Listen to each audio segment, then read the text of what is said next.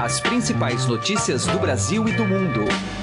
Política, esportes. Informação com a credibilidade do maior jornal do país. Estadão Notícias. Olá, tudo bem com você? Eu sou Emanuel Bonfim e está começando a partir de agora o Estadão Notícias, nosso podcast com análises, entrevistas e informações sobre os temas mais importantes do momento no Brasil e no mundo. edição de hoje volta a debater a intervenção federal na segurança pública do Rio de Janeiro. O programa apresenta uma entrevista com o sociólogo e presidente do Fórum Brasileiro de Segurança Pública, Renato Sérgio de Lima. Ele se mostra bastante crítico com a decisão do governo do presidente Michel Temer em agir diretamente na pasta da segurança no estado fluminense, contando com o envolvimento das forças militares. Segundo Renato, a intervenção é casuística e responde a interesses políticos e institucionais que não necessariamente a emergência do combate da violência no Rio de Janeiro. Palavras dele. Ele ainda diz que o efeito da criação de um Ministério da Segurança Pública será inócuo. Daqui a pouco a gente ouve essa entrevista conduzida pelo Heisen Abak. O programa de hoje ainda fala sobre as pesquisas conduzidas pelo Instituto Evandro Chagas, que identificaram a presença do vírus da febre amarela no mosquito conhecido como tigre asiático, que vive em áreas rurais e silvestres. Segundo o diretor do Instituto, Pedro Vasconcelos, que foi ouvido aqui pelo programa, o Aedes albopictus realmente nunca foi encontrado infectado com o vírus da febre amarela até então, portanto, a descoberta é inédita. A capacidade de transmissão, no entanto, ainda é incerta e será conhecida em alguns meses, de acordo com o especialista. Ainda assim, ele defende que se faça um controle vetorial mais rígido nas áreas urbanas e periféricas dos estados onde o mosquito está mais presente. A estimativa é de que o tigre asiático esteja presente em 1.400 cidades em todas as regiões do país. Estes são os destaques de hoje aqui do Estadão Notícias, que você pode ouvir e assinar tanto no iTunes, para quem é usuário Apple, quanto em aplicativo para um Android. É só você baixar um agregador de podcast. E também pode seguir nas plataformas de streaming Deezer e Spotify. Nas duas, é só colocar o nome do programa no campo de buscas e passar a acompanhar todas as nossas publicações. Já para mandar o seu e-mail para a gente, podcast@estadão.com. Ouça e participe. Estadão Notícias.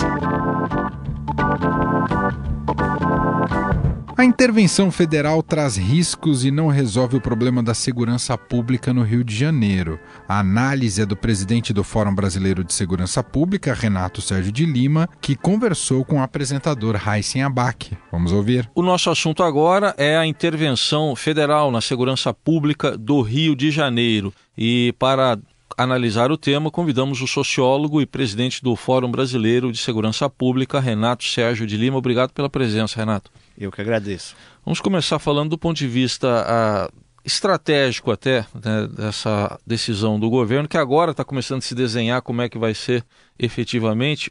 O anúncio veio antes do planejamento, na sua avaliação? Em, se nós olharmos para a segurança pública, a intervenção não é a solução.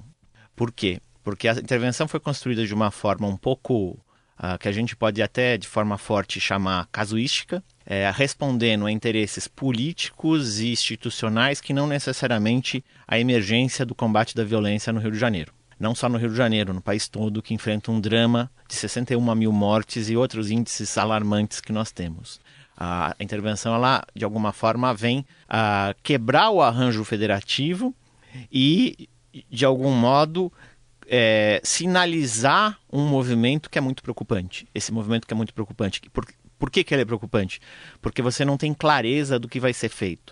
Uh, vários, inclusive a, a autoridades do, do, governo federal, estão confundindo intervenção federal com intervenção militar, com o uso das Forças Armadas.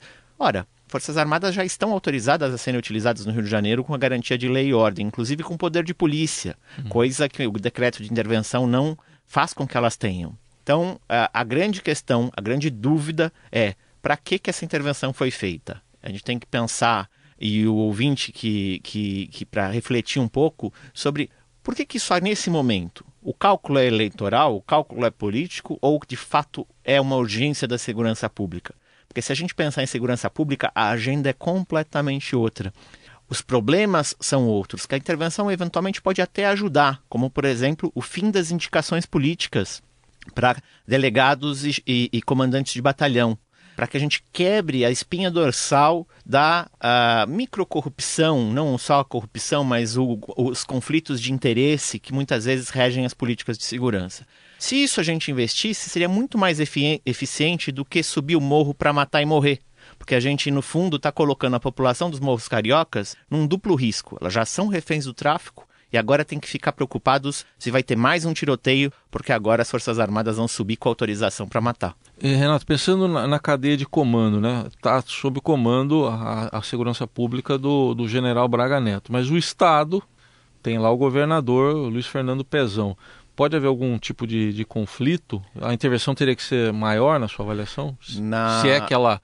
Já que eles tomaram essa decisão, né? Na minha avaliação, e é por isso eu chamei de casuística, a intervenção só seria aplicável, o Rio de Janeiro vive uma profunda crise, se a intervenção fosse no estado todo, retirando o governo, é, o governador eleito. E pela gravidade de você retirar um dirigente eleito, o Supremo Tribunal Federal e o Ministério Público Federal teriam que ter se manifestado. Ok, esse é um ato privativo do presidente da República, mas por isso que existe o Conselho de Defesa Nacional para você, é, inclusive, refletir sobre esse assunto. É um ato muito grave. E se para fazer, para que ele funcionasse, nós provavelmente vamos ver no Rio de Janeiro uma série de expressão popular, mas é isso mesmo, bateção de cabeça entre o Pezão e o general Braga Neto para saber quem pode e quem não pode. E mais do que isso, uma pergunta simples: é, a quem vai caber dentro do Ministério Público, já que o governo federal não pode disciplinar nenhuma atividade do Ministério Público, o controle constitucional da medida? O Ministério Público Federal,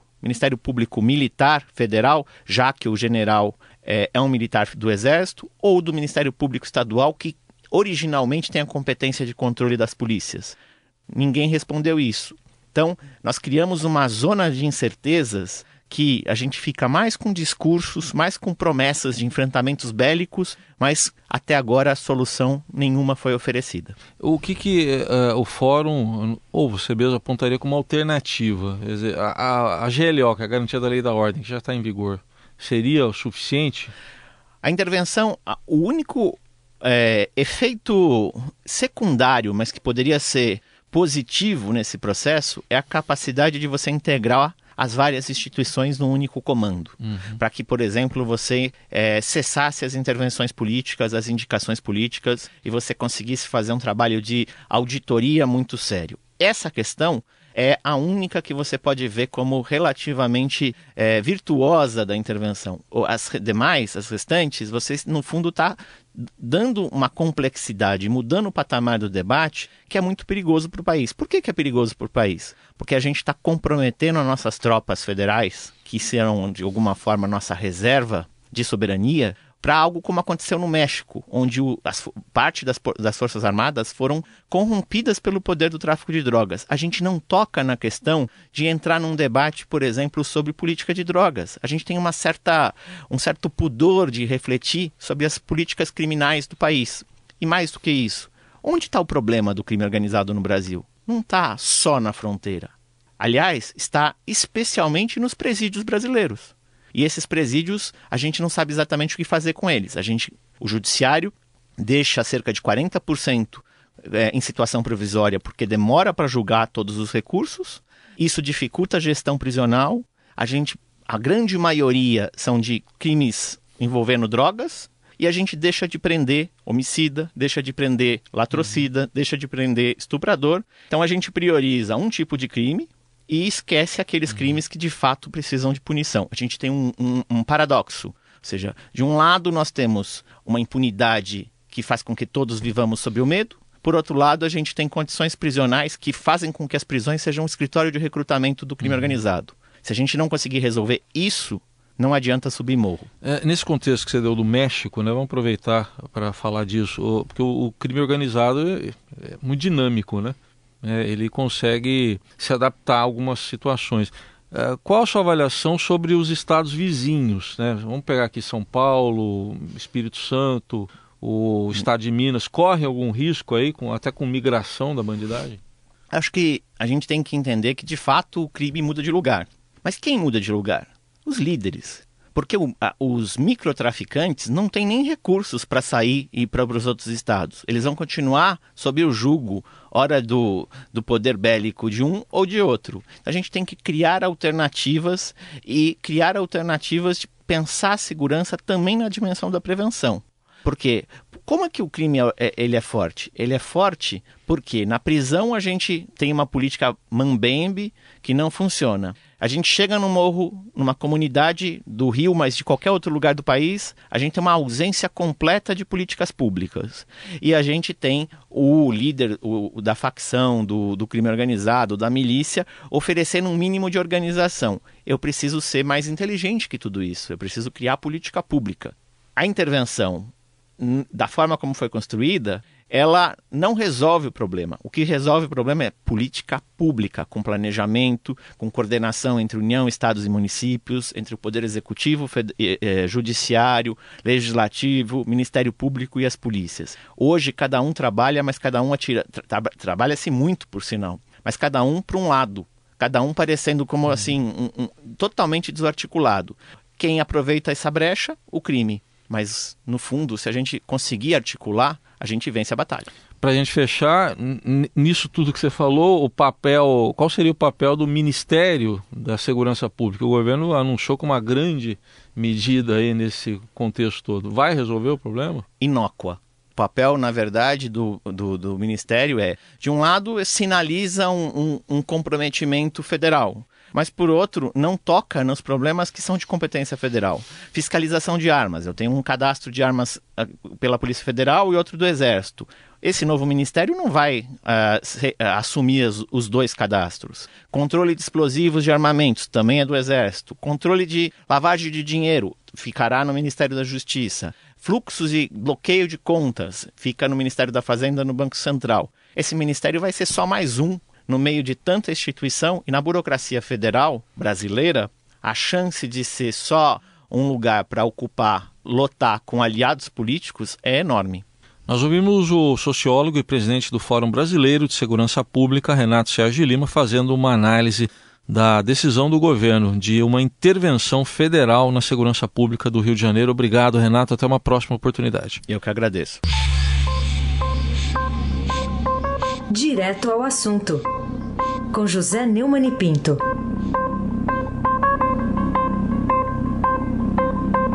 As palavras têm poder? Não tem? Pois é, imagine só. O Michel Temer escolheu para ser o seu marqueteiro favorito o Elzinho Mouco. Mouco quer dizer surdo, aquele que não ouve. O porta-voz é mais adequado, é o Alexandre Parola. Pois é, o marqueteiro contou para o Bernardo Melo Franco, e o Bernardo publicou no Globo, que o, a intervenção federal, vulgo militar, no Rio, colocou o Temer de volta à disputa eleitoral e que ele é candidatíssimo. Diz o Mouco, que é chegado a imagens poéticas, que foi erguida uma vela. Agora basta um ventozinho para empurrar. Pelo visto, ele vai ter que primeiro levantar a âncora, porque isso aí pegou muito mal entre todos, né? Afinal de contas, tá na cara que a intervenção do Rio é uma jogada eleiçoeira, é uma agenda política de comício de fim de feira, de comício de ponta de beco, né? Mas o Temer não queria nunca que ninguém soubesse, né?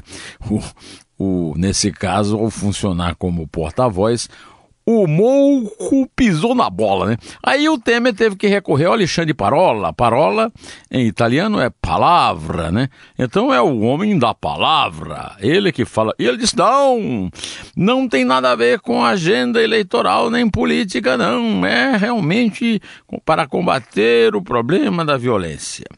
Pois é, pelo visto o Temer precisa se benzer, se cuidar, talvez passar num bom terreiro lá na Bahia, porque a verdade é que os mais próximos é que estão fazendo o papel de os maiores desafetos, adversários, inimigos. José Neumann e Pinto, direto ao assunto. Estadão Notícias.